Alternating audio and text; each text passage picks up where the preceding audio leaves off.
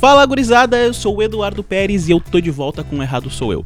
Eu fiquei um tempão sem fazer ele porque eu me sinto mal quando as pessoas não entendem que eu faço piada, mas mal quando as pessoas próximas não entendem que eu faço piada.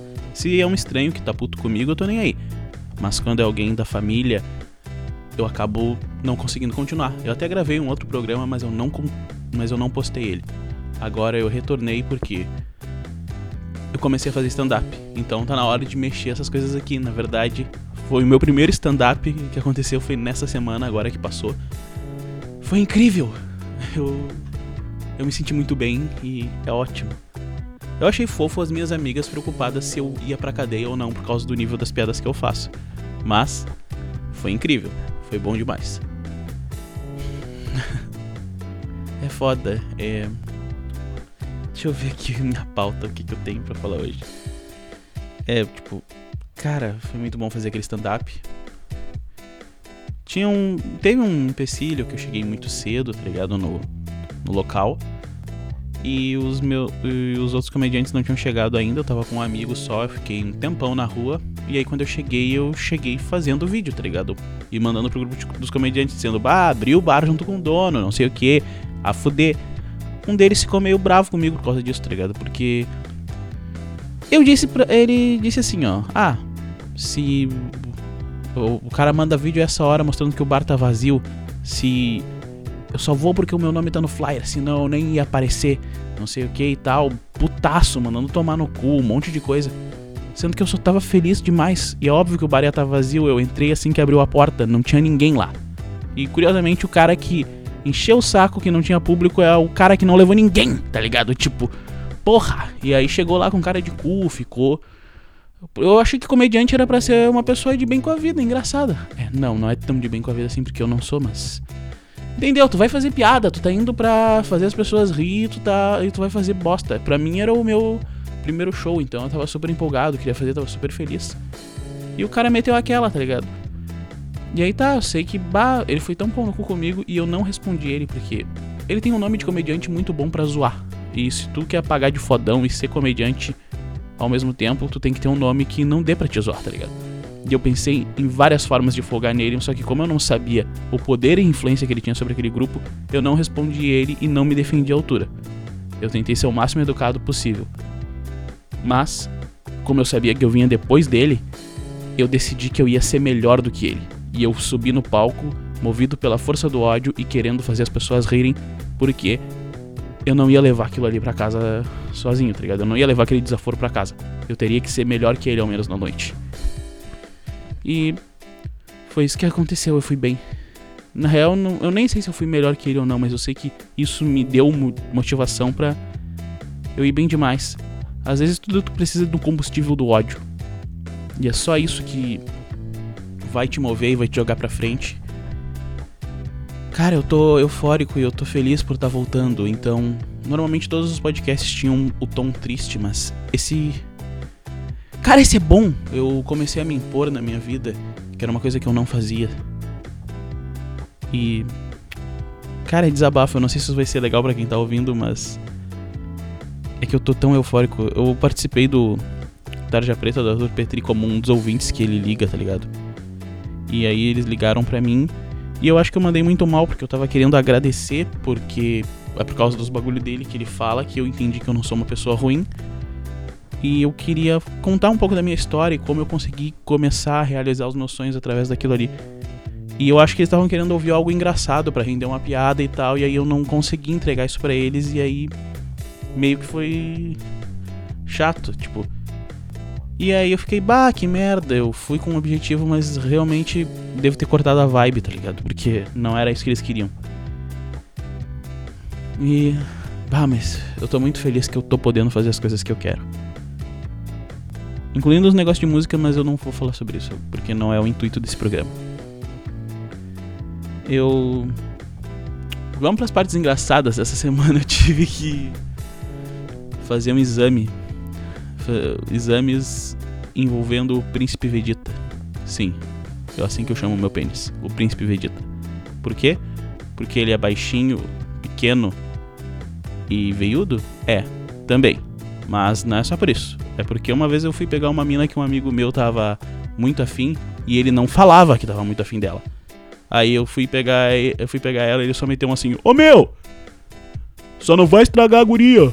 E eu pensei: Porra, meu, como assim estragar a guria? Tipo, esse cara botou o meu pau num nível que eu nunca botei, tá ligado? Eu nunca, eu, tipo assim, tá, eu gosto dele, do meu pau e todas essas coisas, mas não acho que ele é tão foda assim. Só que eu, ele acha que eu ia estragar a mina. Tipo, eu, cara, ele acha que o meu. Aí foi que a gente começou a folgar no cara. O cara acha que meu pau é o Vegeta entrando na Terra, tá ligado? O Vegeta invadindo a Terra. E aí é foda. cara é muito idiota, tá ligado? Aí virou meio que um apelido. Mas foi assim, tipo. Eu transei com uma mina e ela me machucou, tá ligado? A cavalgada foi muito terrível. E aí eu tive que ir no médico. E aí eu fui no médico e foi foda. Porque, tipo assim, eu tive que tomar uma injeção na bunda e tomar um monte de antibiótico. E de manhã eu tive que mostrar o pau para um velho. E de tarde eu tive que mostrar a bunda para uma velha. E quanto mais uh, gentil a senhora era, mais uh, desconfortável eu ficava de tomar uma injeção na bunda, tá ligado? Porque, sei lá, uh, não é não é a situação. Eu nunca fiquei mostrei minhas partes íntimas na frente de outras pessoas a qual eu não estivesse interessado em transar, tá ligado? E isso simplesmente me deixou muito desconfortável. Eu acho que qualquer pessoa fica desconfortável numa situação, mas cara, eu fiquei pensando muito nisso. foi muito. É, foi muito cômico e muito. Na real, tô até pensando em parar de gravar o podcast aqui, mas vamos, vamos indo, vamos indo. Não vamos se acovardar. Eu sou comediante, eu tenho que rir das coisas que acontecem na vida.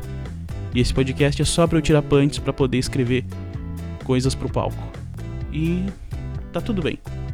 Vamos nessa, Eduardo. Eu tô falando comigo agora e você tá vendo o nível da minha esquizofrenia que é para me deixar calmo.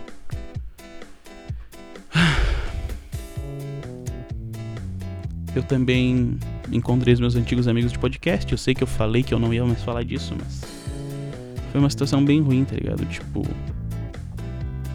por exemplo, foi legal. A gente tava se divertindo, tava tudo legal.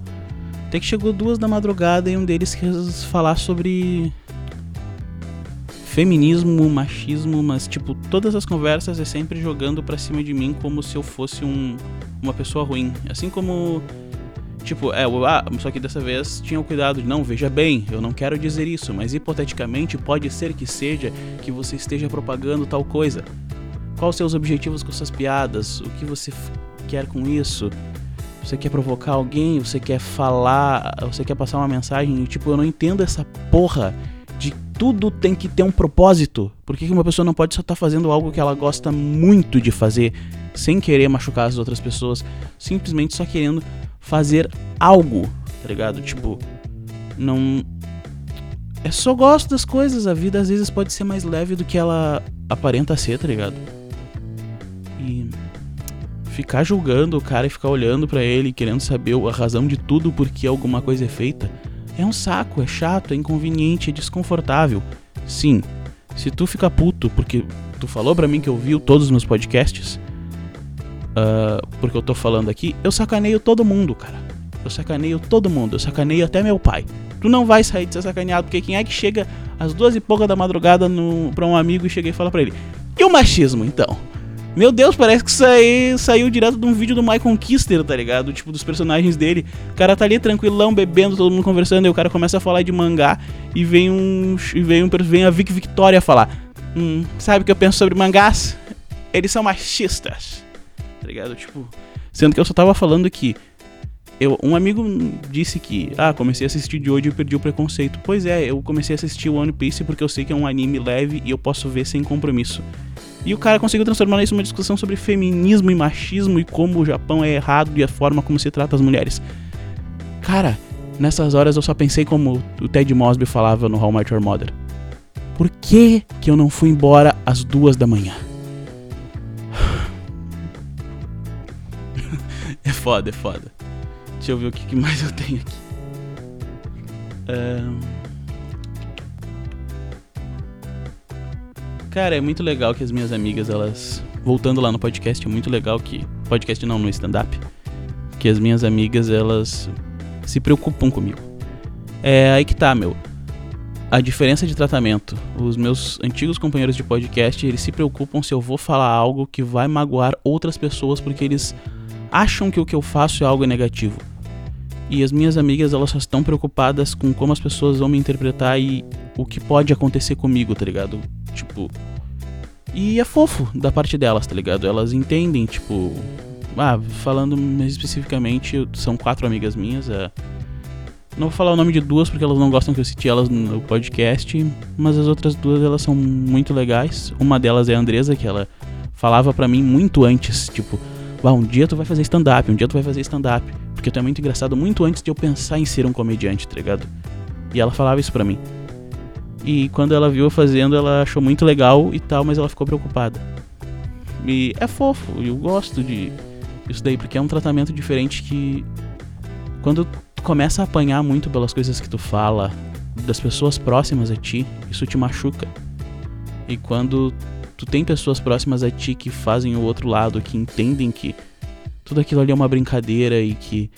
Mas elas estão preocupadas se tu vai te machucar, se tu vai te ferir no processo. Tu. Tu entende, tá ligado? Tu entende que. Tu não é tão ruim quanto tu. quanto te fizeram acreditar que tu é. Tu não é aquela pessoa horrível, tá ligado?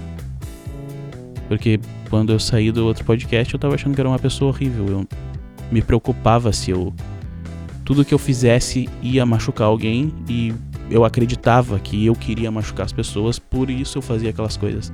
Então toda vez que pensava um, passava um pensamento engraçado pela minha cabeça, ou uma piada, ou algo que me fizesse rir, eu repreendia aquilo como se fosse a coisa mais terrível do mundo e aquilo fazia com que eu me sentisse mal e eu não conseguisse mais rir do mundo. Eu fiquei muito tempo sem conseguir dar uma risada porque parecia que rir era a pior coisa que eu poderia estar tá fazendo pro mundo e. É foda, é foda. E aí. Isso aí é muito bom pra mim. Tipo. Teve um lance de um amigo meu também que ele disse pra mim que eu não deveria fazer piadas falando sobre sexo, tá ligado? Tipo. Porque ele olha para mim e sinceramente ele não acredita que uh, eu como alguém, ou eu já comi alguém, ou eu já transei alguma vez na vida. Ele acredita porque é meu amigo, mas. Cara, isso parte de um preconceito de todo mundo que me conheceu quando eu era mais novo, quando eu era um, uma criança ou um adolescente. E realmente eu era o mais atrasado dos guris. E. Cara. Isso não. Eu não sou essa mesma pessoa. Essas minhas duas amigas. Das quatro, duas amigas minhas me conheceram depois, tá ligado?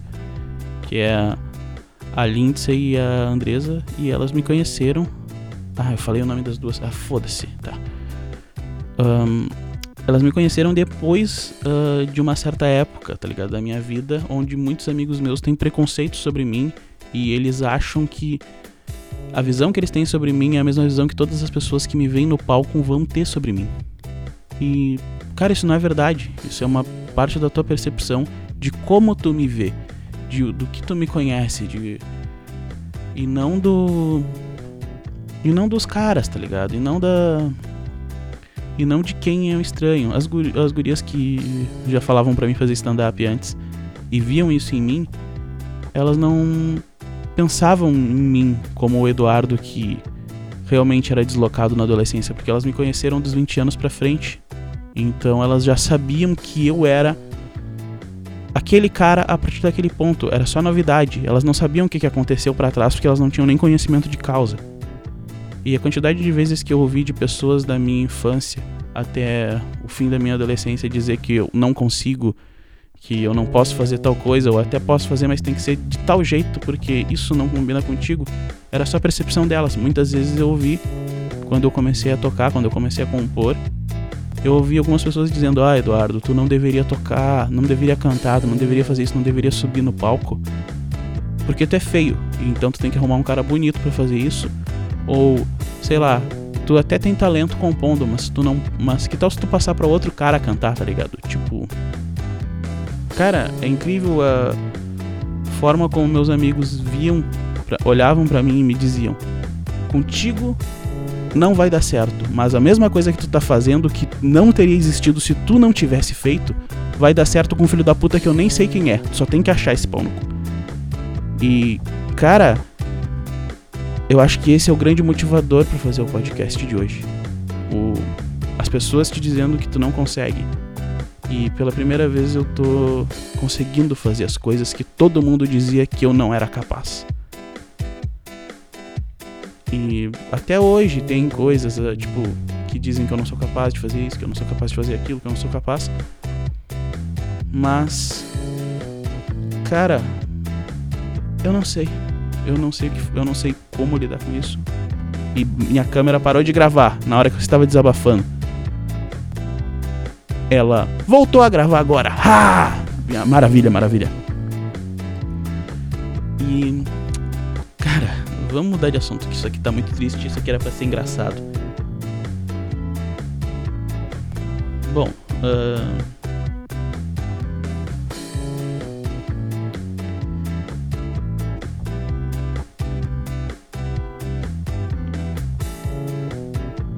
câmera ainda tá gravando isso aí. Tá, deu uns segundos, muito tempo parado aqui, desculpa pessoal. É que eu me emocionei um pouco aqui com o que eu falei e. Cara, nessa reunião que eu tive com os antigos membros do podcast, que deu essa discussão sobre feminismo e tal. É foda. É porque. É engraçado, porque é cômico ter toda essa discussão em cima de se preocupar com o que o outro tá fazendo e como ele tá fazendo e se o que ele tá fazendo condiz com como eu acho que a vida segue, porque parece que as pessoas não sabem viver sozinhas. Eu tinha o objetivo de fazer esse podcast muito engraçado, assim como eu tinha o objetivo de entrar na live do Petri e fazer um bagulho muito tri... live do Tarja Preta, para ser específico, Tarja Preta FM. Eu tinha o objetivo de entrar nessa live e fazer e ser legal e acrescentar o programa, mas eu não consegui. E eu acho que até as piadas que eu fiz anteriormente, talvez elas não estejam não tenham ficado muito legais, tá ligado? Então, tipo, eu não sei se eu me expus demais ou isso aquilo, então mas foda-se, porque é o que eu fiz nessas últimas semanas e eu tô conseguindo andar por onde eu quero, tô conseguindo fazer o que eu quero, tô conseguindo gravar o que eu quero, buscar o que eu quero. Tô conseguindo chegar cada vez mais próximo de onde eu sempre quis estar. Eu não teria conseguido fazer isso se não fosse alguns amigos meus me apoiando, obviamente.